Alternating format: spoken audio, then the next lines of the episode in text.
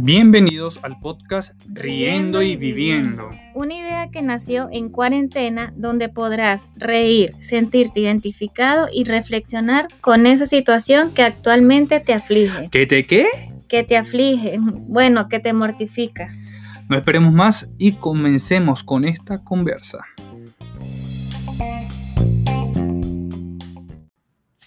Muy buenas noches, buenos días, buenas tardes, ¿cómo están? Hola, hermanito. Hola, bienvenido a este sexto episodio. Son van seis, ¿no? Obvio. Bienvenidos a este nuevo episodio de Riendo y Viviendo. Mi nombre es Irving Briseño. Y yo soy Iraimir Briseño, somos hermanos. Familiarmente a ella le dicen Yuri, por si nos están empezando a escuchar desde este episodio. por si se le sale. Sí, porque van a escuchar que yo le digo Yuri, Yuri, Yuri, Yuri, Yuri. Bueno, hoy no estamos grabando desde el parque, hoy estamos grabando desde el departamento, pero como que la cuarentena ya la han quitado, ¿no? Sí, eh, por fase, los fines de semana no, pero... Bueno, yo creo que hay, donde vivimos hay cuarentena, pero como que no se cumple, porque lo digo porque se escuchan los carros allá abajo y se escuchan alguna bocina, bueno, ya saben que porque el tema de la, de la cuarentena. ¿Y cómo estás, hermana? ¿Cómo te ha ido todo? Bien, gracias a Dios. Feliz porque mm, he salido a laborar, a hacer lo mío. Así no te veo la cara un rato. Nada, mentira. Así no descansamos. Tú lo irás jugando, pero es verdad. y que si es verdad, mis hermanas, te la No, sí, llegó en estos días y que, hermano, me extrañaste yo, ¿no? ¿En verdad saliste? ah, verdad, sí, me acuerdo que le pregunté el, el lunes, ¿cómo que fue? Ah, el lunes. Hoy es sábado. Hoy es sábado. Estamos grabando el día sábado para publicar esto los días miércoles, como siempre.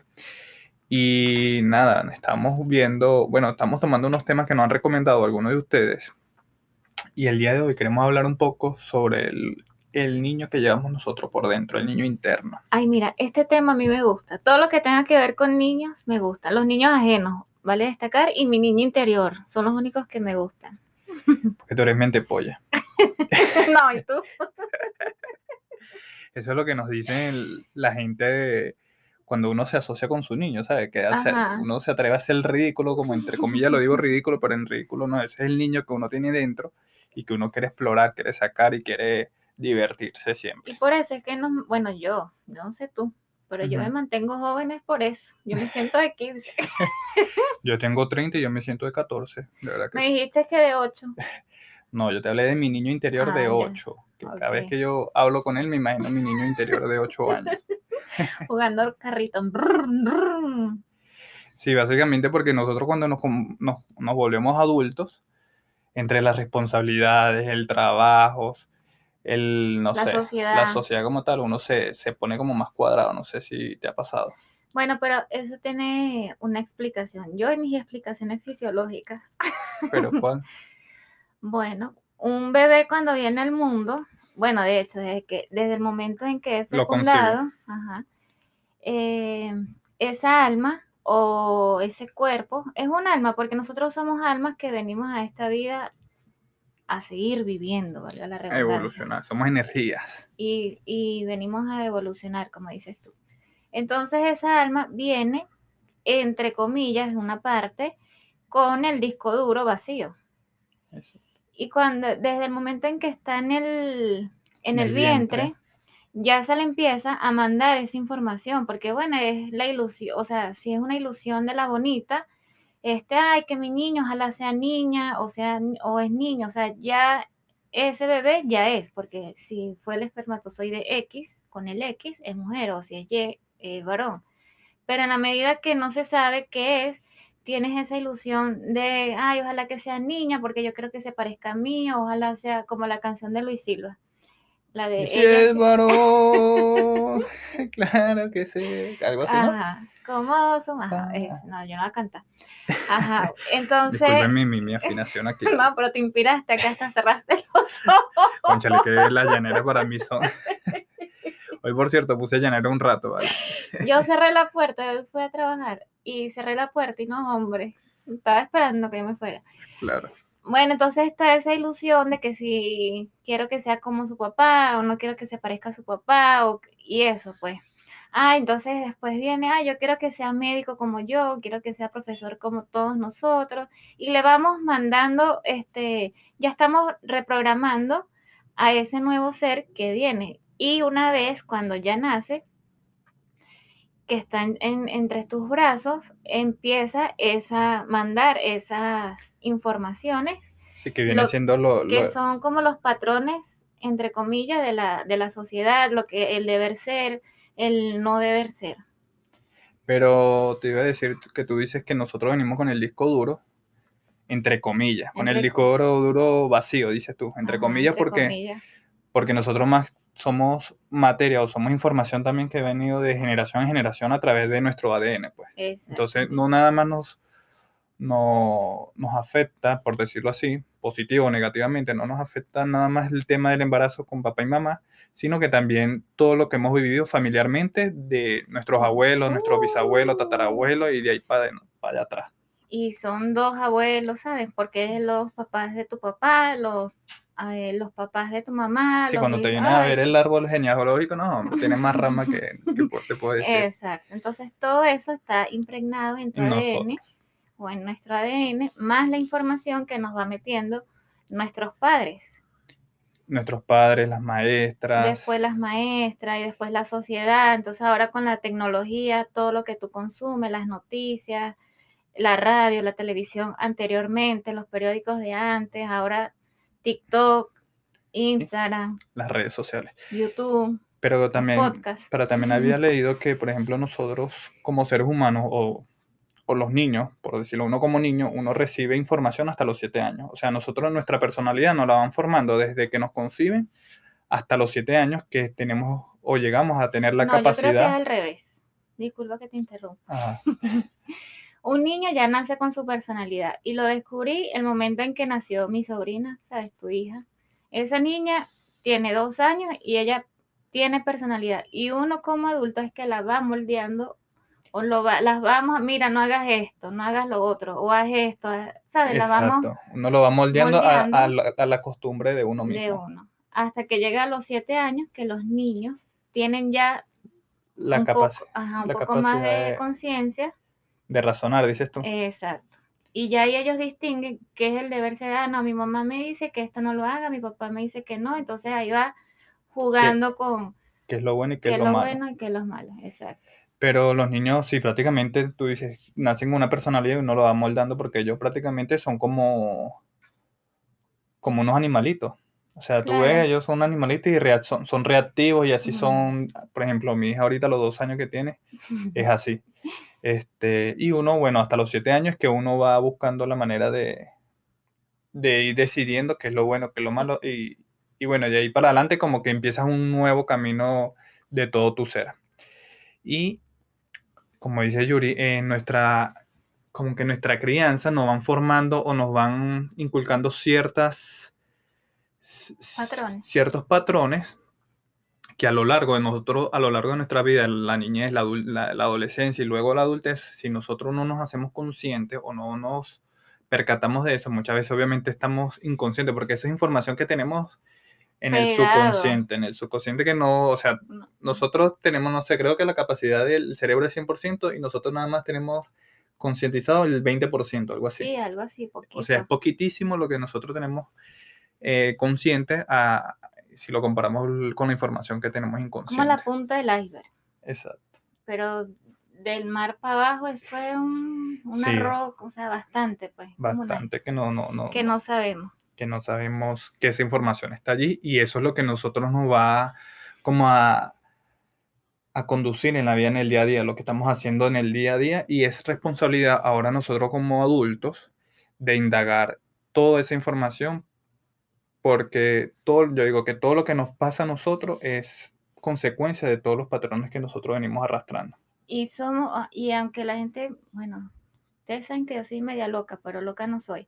O sea, que uno es responsable. O sea, si te pasó algo es porque tú mismo, por ejemplo, si yo me golpeo, es porque yo misma me lo busqué. O sea, yo fui, yo quise pegarme. O sea, y la gente va a decir, ¿cómo tú te vas a querer pegar? Sí, es verdad, o sea, inconscientemente yo, yo quería golpearme o cuando uno se enferma, también eh, lo, o sea, lo producimos nosotros. Sí, nosotros como que hacemos que esa, como que revivimos esa experiencia nuevamente. Ajá. ¿Pero por qué? Porque internamente nosotros crecemos, pero nos internamente existe un niño entre nosotros. Que queremos que nuestros padres, por ejemplo, si yo me enfermo, yo quiero que mi mamá o mi papá me cuide Exacto. inconscientemente. No, esto es un tema loco que, bueno, nosotros Sí. no vamos a indagar, ustedes vayan para un psicólogo No, o, o y vayan en- indagando. en el, o sea, en el Gu- en internet uno hay bastante Nosotros información del niño, del niño herido, que eso es lo que queremos hablar del niño herido, que es el- ese, esa, ese niño que tenemos internamente y se, bueno, yo digo que uno le dice herido porque ah, va, va trayendo todos esos traumas que ahorita como adultos nosotros no nos afecta, como dice. Yuri, voy, me- voy en la calle y me tropecé y me caí. Eso, eso es consecuencia de algún patrón que en la niñez yo, yo, yo no sané, por decirlo así, o que me inculcaron. Por ejemplo, las personas que son víctimas del robo constantemente. Ay, eso sí me ha pasado a mí. Mira, escuchen los bomberos. Sí, por ahí viene la sirena, chamo. Este. Son, porque, son personas que, coño, no, que yo tengo mala suerte. No, no es que tienes mala suerte, es porque algo pasó en tu vida, en tu, en tu niñez, con tu papá, con tu mamá, con algún ser querido, de una situación que te marcó y eso te quedó grabado en tu subconsciente. Y eso, como Yuri dice, que es responsabilidad de nosotros buscar, indagar e investigar sobre qué es lo que nos afecta a nosotros en cierta En cierto aspecto de la vida, De en la cierta vida. área de la vida. Por ejemplo, no sé. eh, yo le pongo, por ejemplo, dice, yo he leído, no, mi papá me abandonó. Ajá. Entonces yo siempre voy a estar buscando esa Por ejemplo, parejas que te abandonen. ajá, pareja que te abandone. Exacto. Pero ¿por qué si yo soy, por ejemplo, por qué me abandonan si yo soy una buena mujer? O por ejemplo, tu caso, ay, ¿por qué me abandonan si yo, soy, un buen hombre? You know, pero es por eso, porque en el muy fondo de tu corazón, este, no Hay tuviste papá o mamá, o cualquiera de las dos, y tú, o sea, porque es lo que conociste, o sea, es lo que uno Hay una herida muy conoce. profunda, exacto, que tú tienes que sanar de abandono. Entonces tú lo reflejas con tu pareja. O sea, como le decía Yuri, este es un tema muy profundo, uf, es demasiado extenso que tienen que buscar a- de indagar cada quien porque cada, cada persona vive un- tiene una historia distinta, obviamente. Y, por ejemplo, en mi caso, eh, yo de un tiempo para acá, no me acuerdo, como hace dos años para acá o un año para acá, mi papá me recomendó un libro. Un libro que se llama El niño herido, pero en realidad se llama, ya les voy a decir, Las cinco heridas que impiden el ser. Mire, eso es desgarrador, yo, yo lo leí. Claro, porque ese, ese libro, bueno, a mí me pegó bastante, a mí me hacía nudos en la garganta, me hacía nudos en el estómago. Es, o sea- es desgarrador, de verdad que sí. porque a uno le duele bastante darse cuenta de muchas cosas. O sea, conocerte, romper patrones, romper todas esas heridas, verga, es demasiado doloroso. O sea, no tengo otra expresión porque es demasiado dolorosa, pero al final, cuando tú fluyes, cuando tú dejas de drenar todo eso, al final te, te liberas y te sientes tranquilo y te sientes en paz. Y yo creo que ese es el proceso de vida que todos deber- debemos, o sea, yo creo que esa es la misión de vida que te- todos tenemos Claro. pero que no nos enseña ninguno, o sea, que no tenemos presente eso, sino que uno mismo indagando, como dices tú, la responsabilidad, que para mí esa, esa palabra a mí me, este año me ha hecho demasiado clic, la responsabilidad de tomar decisiones, la responsabilidad de ser quienes somos nosotros, de el camino que queremos escoger y qué es lo que queremos y qué es lo que no queremos para nuestra vida. Para ti responsabilidad y para mí siempre será la conciencia. O sea, es que son dos palabras como clave, la conciencia y la responsabilidad, porque la conciencia es qué es. Ah, yo soy, como les dije en el podcast anterior, yo, a mí todo me da rabia. Entonces, pero si yo veo que a mí me hace daño y le hago daño a los demás, yo tengo que buscar, o sea, ser consciente. Ajá, yo, yo me molesto por todo. Ya ese es el primer paso. Y el segundo paso sería la responsabilidad. Yo tomo la responsabilidad porque yo no quiero vivir así, porque me hago daño yo misma y le hago daño a los demás. Y sin saber, bueno, entre comillas, sin saber no, porque si te das, si eres consciente, vas sanando todas esas heridas. No, ahorita soy un pan de Dios, un pan dulce. Ah, pero anoche no estabas así, pan de Dios, el pan te lo estabas comiendo. Cállate, estúpido. Pasó algo ahí que yo estaba comiendo y después se lo olvidó. Estaba comiendo una hamburguesa. Alexander, su novio, dijo algo que no sé qué. Y ella no, no espero ni que traga la hamburguesa. La apagar. es que me dio demasiada risa. Yo estaba viendo a Jerry comiendo su hamburguesa así demasiado sabrosa, así, con pasión. Y de repente volteó, no sé qué vio Ale, porque yo no estaba viendo a Alexander.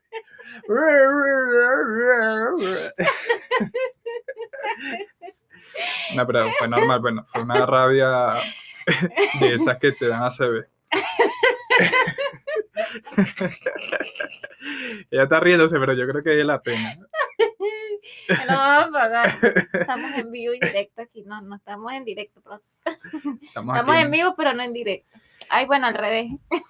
Bueno, el, el tema, siguiendo el tema del libro que me, regal- que me recomendó mi papá, que de verdad que se lo agradezco bastante, Gracias, papi. eh, habla de las cinco heridas que, que lastima nuestro ser, que es el rechazo, el abandono, la humillación, la traición y la injusticia. Esas son las cinco heridas que a nosotros nos marcan desde pequeños. Pues todos en algún momento sufrimos algún rechazo, no necesariamente de Tú no nuestros padres. querías. ¿De qué? Tú y yo nos caíamos mal en, un- en una temporada ahorita que nos estamos reconciliando. Yo creo que esa es la misión de nosotros. Serás tuyo. Siempre te he querido, ridículo. Esta es la misión de la cuarentena. No, no, sí, no hemos querido, Yuri, pero siempre teníamos como que choque, pues. Yo no, serás tú. Te estás ahí desahogando tú solo. Bueno, no sé. Bueno, rechazo, abandono por algún lado, en algún momento sufrimos algún abandono, humillación, traición, injusticia. O sea, a lo mejor no necesariamente las cinco las hayamos sufrido, pero puede ser que dos sí, en, en una mayor intensidad en comparación a las otras tres. Entonces, leer ese libro eh, también te habla de la sanación de las heridas y la transformación de esas máscaras, porque cada herida tiene una máscara. Por ejemplo, el de... O sea, ¿cómo es una máscara que se manifiesta en el cuerpo? ¿Es No, no, en, la- en el cuerpo y en la actitud. Ah, ya. ajá, Por ejemplo, también. una persona controladora es una persona. Tú. ¿Cómo eres tú? Verga, ahorita no me acuerdo. Por cierto, yo, yo leí este libro y yo dije, porque la primera lectura que le eché de pana que fue como traumática, porque obviamente, como le dije, uno enfrentarse a la sombra de uno duele bastante. Y yo dije, bueno, voy a hacer una segunda lectura para más calmado y, y- y Más ir- consciente. y más consciente, exacto, para ir anotando y tomando riendas sobre eso, esos aspectos que tengo que trabajar. No lo he hecho, eso es una, una tarea que tengo pendiente. Pero, por ejemplo, las personas que son controladoras, esto es un ejemplo.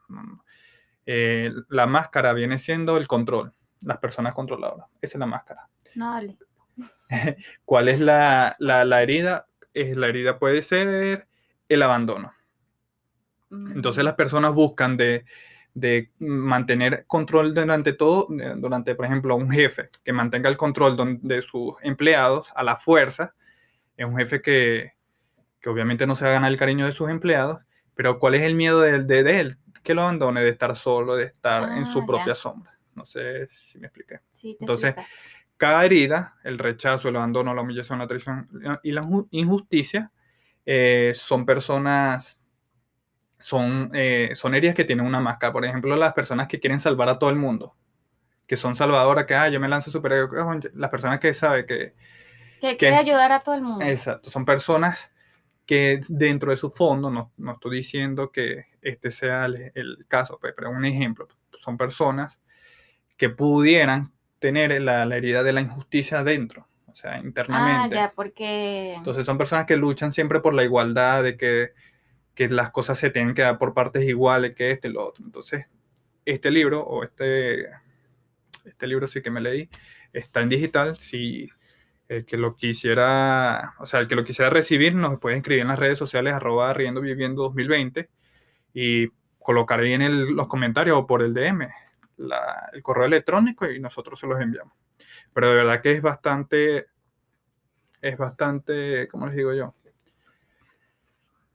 sanador. Eh, sanador, sí. Sanador desde el dolor, porque, pero de verdad que Mira, esto bastante. cuando yo empecé a, eh, a terapia, bueno, como les dije con Sofía, que ahí fue cuando empecé a tener la conciencia, eh, yo siempre le decía a ella, qué dolor, o sea, todo lo que yo veo contigo es muy, muy, muy doloroso, pero viéndolo desde mi profesión, obvio, o sea, es, que tiene que doler para sanar, porque para eso es el dolor. A ti te duele, por ejemplo, si estás mucho tiempo sentado, te empiezan a doler las nalgas, pero es- eso es como para que el cuerpo se mueva, se oxigene. O sea, el dolor viene, ya va, el dolor viene o es para que te muevas en general. O sea, el dolor es para que te muevas y puedas sanar esa parte, ya sea tu, tu alma o tu O sea, que el, cuerpo. como el dolor viene siendo como la gasolina, el impulso como que para que tú puedas echar para Sí, adelante. co- o o- como si, como el, algún sonido de un carro. Tú, si tú compras tu carro nuevo, no le suena nada. Pero ya si le has dado rosca, le suena un tornillo y ese es como el aviso que, conchale, me tengo que parar para ver qué, qué tornillo flojo tiene o de dónde viene ese tornillo flojo que anda sonando. Para que tú lo arregles y vuelva a estar como nuevo. ¿Sí me explico? Entonces, siguiendo con la idea, es como, o sea, que el niño interior es importante tenerlo, mantenerlo vivo, pues. Sí, en, en- en ambas cosas. O sea, tanto entre comillas mm, lo negativo, porque nada es negativo, y lo bueno. Exacto, porque lo negativo es como la, man- lo- es La el- manera para que tú puedas ser feliz.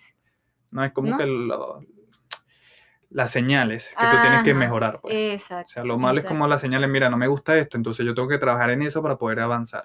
exacto. Pero el man- mantener el niño vivo, el mantener el niño interno vivo en nosotros, nos va a hacer personas felices, personas conscientes, personas que nos van a, vamos a estar agradecidos, vamos a estar, vamos a, man- a tratar de manejar las cosas, las situaciones de una manera más positiva.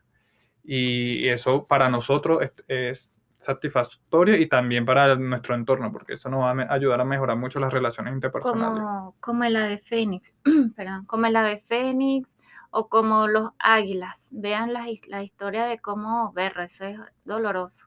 ¿Qué La historia de los águilas cuando llegan a cierta edad, Ujú, ellos mismos van perdiendo el pico, se lo van arrancando, se van arrancando las uñas, se arrancan la- las plumas. ¿Pero para qué? Para poder para evolucionar. poder seguir siendo, o sea, un mejor águila. Entonces te sale un Mm. mejor pico, te sale el mejor plumaje, te salen la... Pero todo ese proceso de, de regeneración, De renovación. de exacto. renovación, mira, ay no, yo vi ese video y me, dieron- me dieron ganas de ¿Cómo se llorar. llama? El- No, el- ah, no sé, buscarlo en, en la- YouTube. sí, como, O sea, y- me imagino que es doloroso el- la transformación, pero al final sale Vale como la que pena. vale la pena. Sí, como el ave fénix que resurge de las cenizas. Y siempre es importante tener en, en cuenta que todo estancamiento nos llevará a un estado en que nos sentiremos más pequeños. O sea, el es- estar estancado siempre nos va, bueno, como lo vimos la, el podcast pasado, vulnerable. Porque es una incomodidad o es un dolor que uno tiene. O sea, estar como el agua que se estanca. Si tú ves un agua que se estanca, huele mal, le van llegando las moscas, las larvas, y eso es horrible, pues, a la vista, al, al olfato. Pero si tú le abres el canal a esa agua, él fluye y, y es mejor. O sea, pues, tú dices que cuando nos sintamos así tenemos que buscar, de, buscar una salida. buscar una salida de cómo mejorar esa situación que nos incomoda. Entonces, sí, beneficios de sanar el niño interior hay bastante. O sea, nosotros tenemos que conectar siempre con nuestro niño interior, así tengamos 40, 30, 50, 60 Sí, años. que hay gente aquí que, ay, no, qué pena que no, porque yo voy a bailar. Eso me, también me ha ayudado a mí. Cuando yo empecé a entender eh, lo del niño interior, No, y a mí también. empecé a hacer lo que a mí me gusta. Me gusta pintar, me gusta bailar, me gusta hacer ejercicio, obviamente. Eh, bueno, así, mente pollar, como dices tú.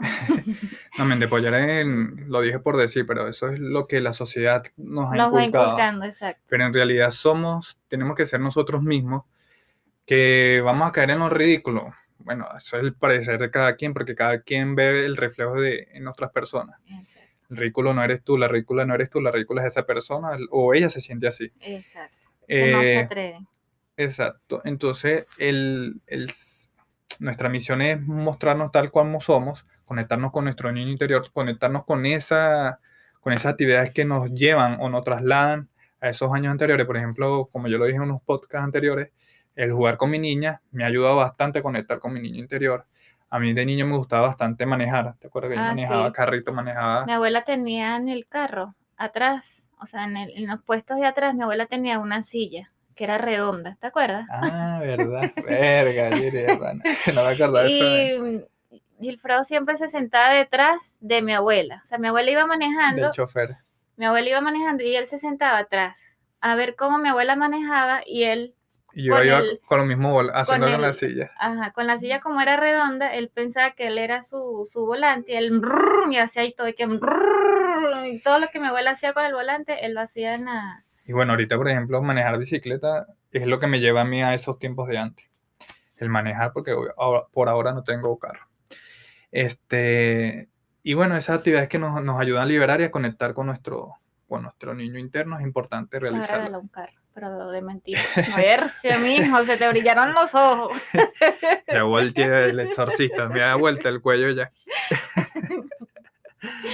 Bueno, y eso también nos ayudará a sentirnos más seguros, a confiar más en las personas, a, a ser más fe- felices, sentirnos más libres y empoderados, que esa palabra está muy trillada ahorita, pero en verdad funciona, y a tener una mayor autoestima, que eso también está asociado mucho a la autoestima. Tenemos que cuidar mucho nuestro niño interior, conocerlo, este, y sí, hablar con él. Yo, por ejemplo, a veces me, me- me- yo hice una- un ejercicio de meditación que nos llevaban a, a conocer, por ejemplo, mi yo de ahora con mi yo de, de- de niño. pues. Entonces, ese ejercicio fue bastante fino. Hay bastantes ejercicios en internet que te ayuda a conectar con tu niño interior y que, bueno, te ayuda a sanar muchas de las heridas que tenemos. Y lo más importante de sanar es que sientes compasión de ti mismo. No te juzgas, no te culpas, te, te quieres y te amas. O sea, ni siquiera culpar a nuestros padres. O sea, eso fueron lo que ellos recibieron. Eso es lo- importante decirlo. Sino, ay, no, mi papá me abandonó, ay, mi mamá me abandonó, ay, mi papá esto. No, o sea, ellos recibieron esa información, verlo, entender lo que eso tenía que, que pasar así para que tú seas la persona y, o el adulto que eres hoy en día. Y como adulto, sanar eso. No, no quiero ser como mi papá o como mi mamá, perdonarlos, pero más que perdonar a, a los demás, Te tienes que perdonar a ti mismo por eh, aceptar mm, esa situación. Sí, ya, ya íbamos a terminar este podcast sin decir eso tan importante, gracias hermana. Es importante eso de que en este proceso no hay culpables. Nosotros siempre buscamos culpables y nadie es culpable. Aquí solamente hay un responsable y eres tú. O sea, ¿qué responsabilidad? Cuando yo soy responsable no quiere decir que yo soy el culpable, no. Yo me hago responsable de que yo elegí, elegí consciente o inconscientemente vivir esta vida y que es mi responsabilidad sanar este proceso. Como mi hermana dice, nuestros padres no son responsables porque ellos también fueron niños en su momento y fueron criados de tal manera, y nuestros abuelos también, y nuestros bisabuelos, y, o sea, es una cadena que no hay culpables aquí. Nos toca a nosotros la responsabilidad de hacer consciente eso que tanto nos duele y de buscar ayuda o de ayudarnos nosotros mismos. O sea, no hay que perdonar a, a nadie, nos tenemos que perdonar a A nosotros mismos. nosotros mismos.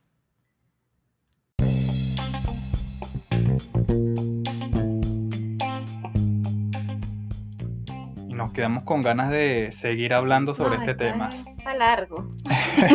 Esta es una pequeña cápsula, como dicen por ahí, de este tema tan extenso como es el niño interior. Bueno, a mí me encanta. Yo tengo siete años, con, o sea, como que tra- trabajando. Tú vas a trabajar, dice mi sobrina.